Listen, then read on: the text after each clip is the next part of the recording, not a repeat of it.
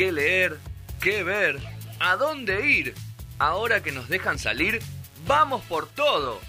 Libros, teatro, muestras, salidas y todo lo artísticamente posible. Analía Bustamante vuelve y te dice para dónde agarrar. Izquierda, doblando. Derecha, media cuadra, arriba. Y arte.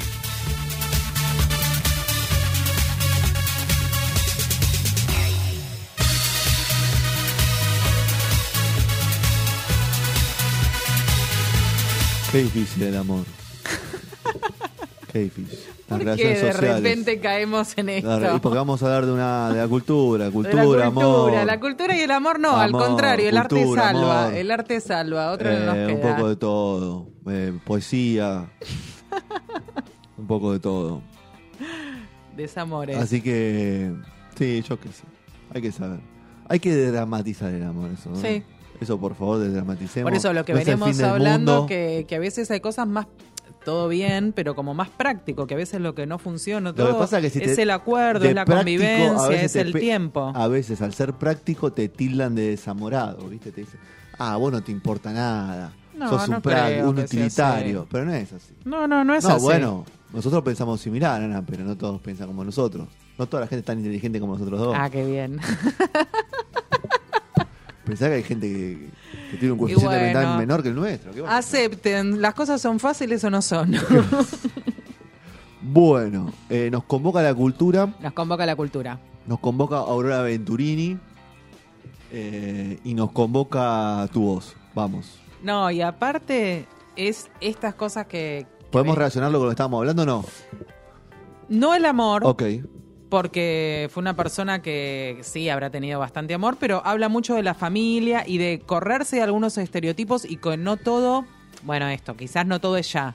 Uno piensa que el amor o lo Y que bueno, sea. ella fue famosa en los 84, imagínate. Bueno, y también eso, recién cuando apenas habíamos este, comenzado el programa hablábamos de un concurso que tiene un límite de edad. Bueno, Aurora Venturini, eh, la anécdota que se cuenta es que en 2007, cuando se hace el concurso de página 12, concurso muy importante, como decíamos, los que estaban de jurado eran este, Juan Fon, Rodrigo Fresán, Alan Paul, Sandra Russo, Saco Mano, Saturain, toda una la monada, vamos a decir. Y es algo que te, que te empuja para después ser reconocido.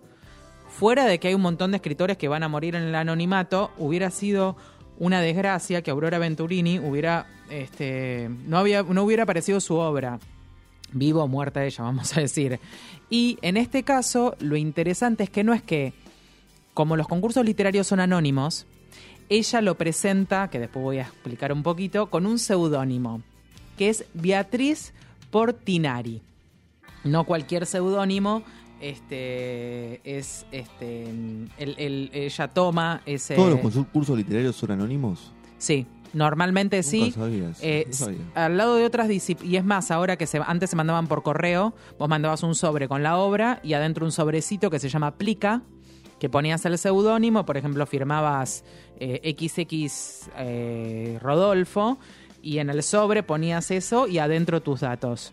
Ahora que se manda por mail, imagínate que en al- yo escribo ficción y algunos concursos más de cuentos y así, que mando, cuando vos mandás un Word, eh, lo tenés que pasar a PDF, bueno, de toda una manera, ¿no? Para, por seguridad. Y muchas veces te aparece, el porque tu computadora está mm, reseteada, que sale quién es el autor del archivo. Logueada, claro, Claro. logueada. Pero, por ejemplo, que aparece Piglia, alguien se va a dar cuenta, ¿entendés? Y debe ser pariente. claro.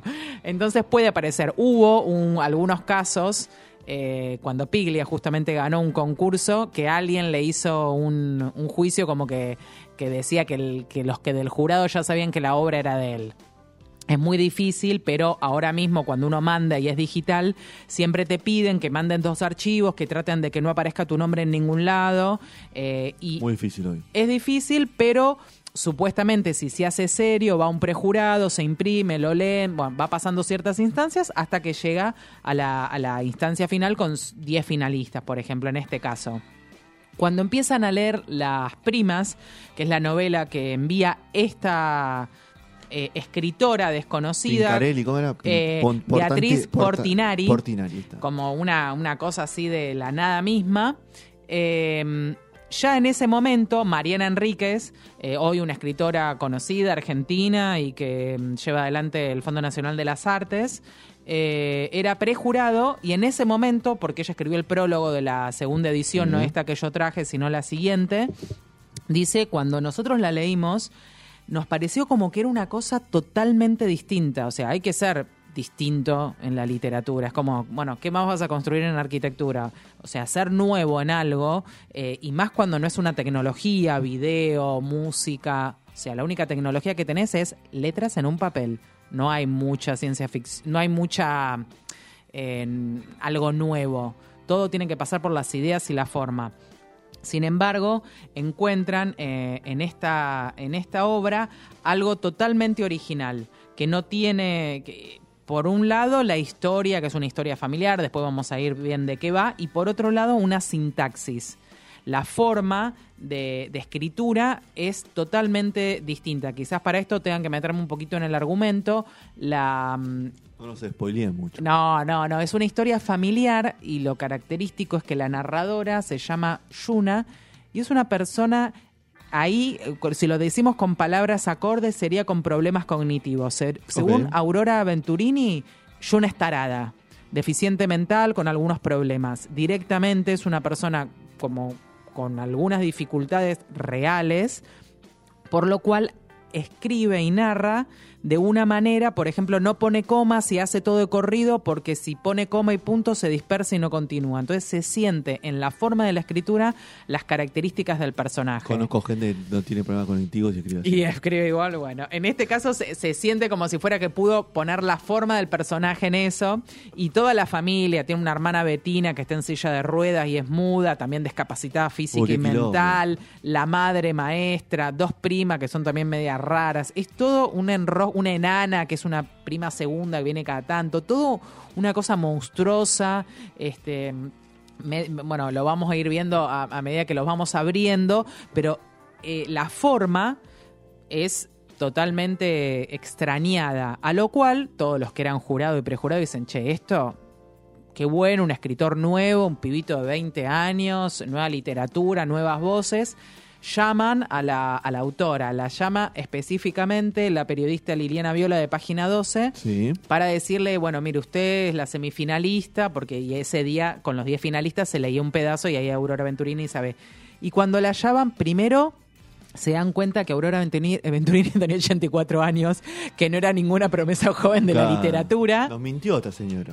Y además, este, Aurora le dice, sí, sí, sí, es muy importante que gane esta novela porque las primas soy yo y es mi familia. o sea, es una historia real. Claro.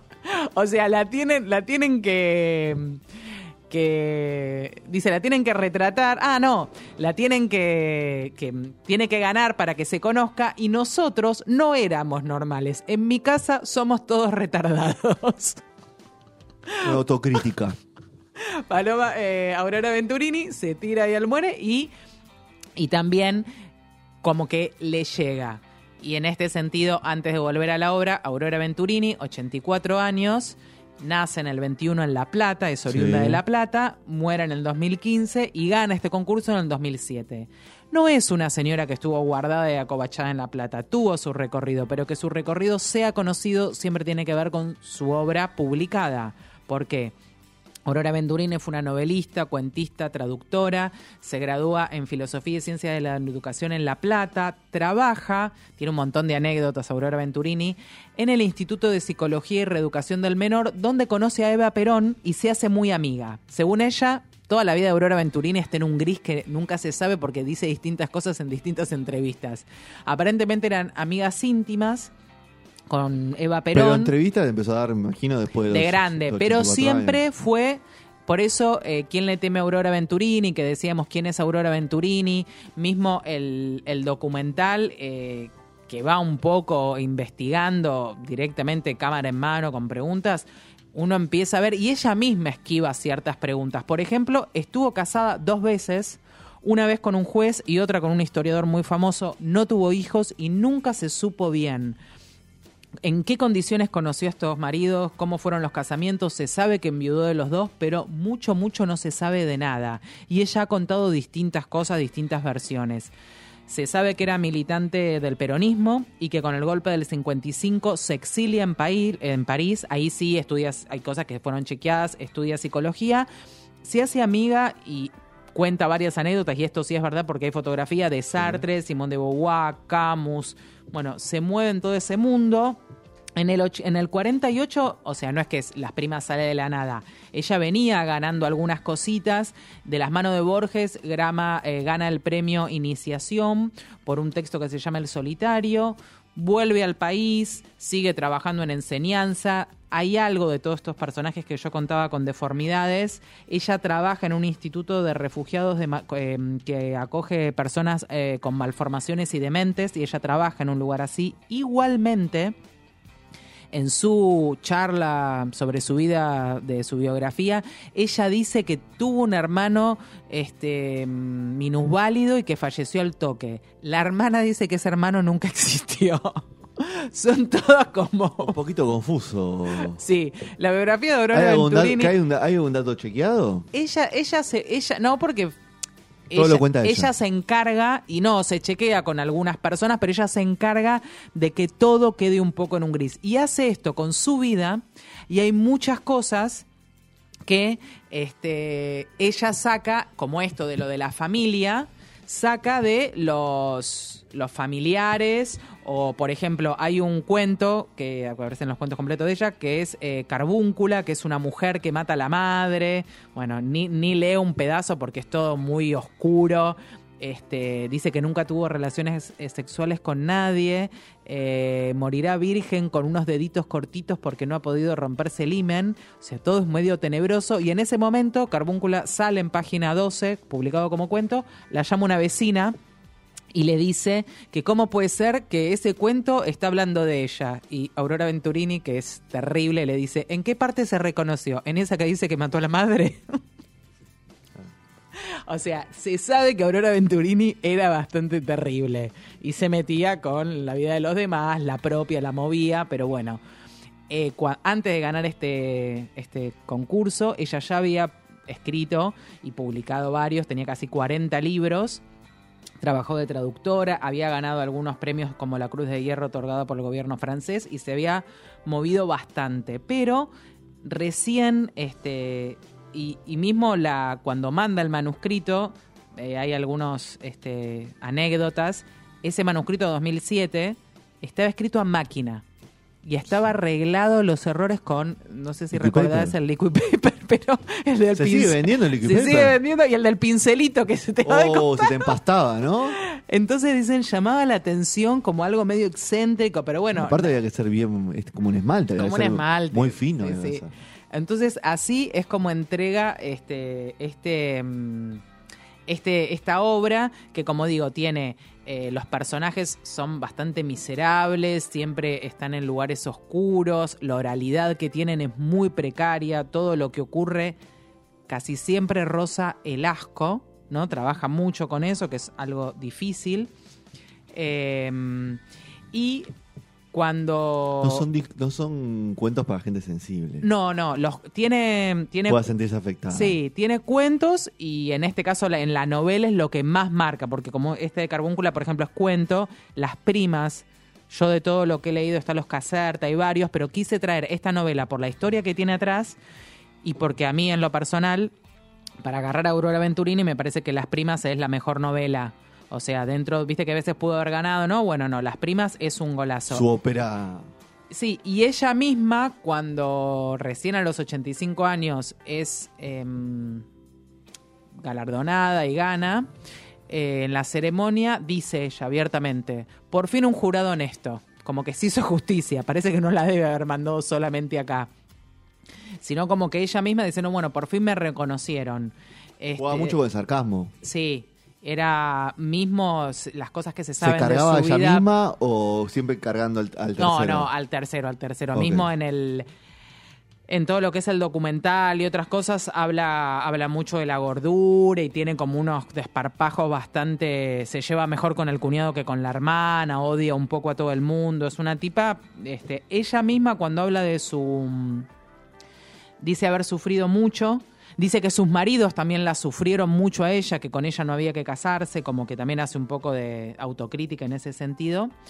Y, y va pasando eh, en distintos momentos de su biografía, por ejemplo a los 20 años, siendo una época di- difícil, se va a vivir sola, el abuelo le compra un departamentito y hay algo ahí como que era demasiado terrible como se manejaba en la familia y prefieren que este se vaya a vivir sola.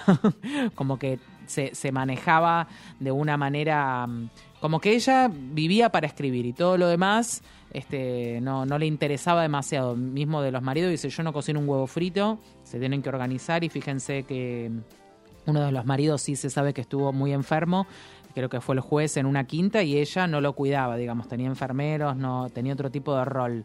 Una y, y juega mucho Está con esta con esta monstruosidad. Sí, tuvo también Está otro de- dentro no, Aurora terrible, dentro de todos los movimientos que tuvo ya ganando y todas las cosas, viajó mucho, siempre huía, decía ella, dice, yo siempre tenía el pasaporte al día y se iba mucho a Europa se cayó en el dormitorio de la casa y se rompió la cadera, una operación bastante grande, una rehabilitación, le dijeron que no iba a volver a caminar. Uno de mis miedos cuando sea viejo. Y ella, por, por joder al, al cuñado, le dijo, voy a caminar igual. Y se, se mataba a puteadas con el cuñado y la mujer volvió a caminar con andador, silla de ruedas, todas las cosas. Este, pero bueno, dice que en ese momento tuvo algo como como que estuvo en el infierno, tiene todo un- es muy creyente y además tiene todo un tema con el infierno y la parte esa. Y ella misma, eh, un cura que es de estos que hacen el exorcismo, viste que son como, de- viste que hay di- distintos curas que tienen, bueno, hay uno que escribió un libro y ella le hizo el prólogo, como que también está metida en todo ese mundo. Cura sanador. Sí. Pero no, más de No están tanto más oscuros. ya. Ahora ya no están, pero en un momento fueran, Era- era eran furor. como Sí, furor. sí, en la Eh, tele estaban. Sí, que era como el... Y estaba dentro de la religión católica y se los permitía, digamos, como impostación de manos, no sé cómo era la cosa. Dentro del argumento de esta obra, además de ser toda una familia disfuncional, donde aparecen mucho las mujeres, hay muchos este, estos monólogos como idiotas, aparece mucho la, esto como enfermedades físicas, mentales y, y- y un lugar como te diría del asco, de la brutalidad. También aparecen, que mismo en la época es raro para la literatura argentina, aparecen muchos abortos ya sea naturales, deseados, que en la clandestinidad, y es algo que no aparecía, aparece mucho eh, la brutalidad, el pesimismo, es una... Pero al mismo tiempo te reís, porque todo es como la visión es desde el lugar de la taradez, digamos, no sé cómo explicarlo, como desde algo idiota. Y hay algo de, de humor en todo eso, de ver el lugar como chiquito, la, la, eh, como si fueran los movimientos pequeños en la familia, la estupidez, el humor negro, la crueldad.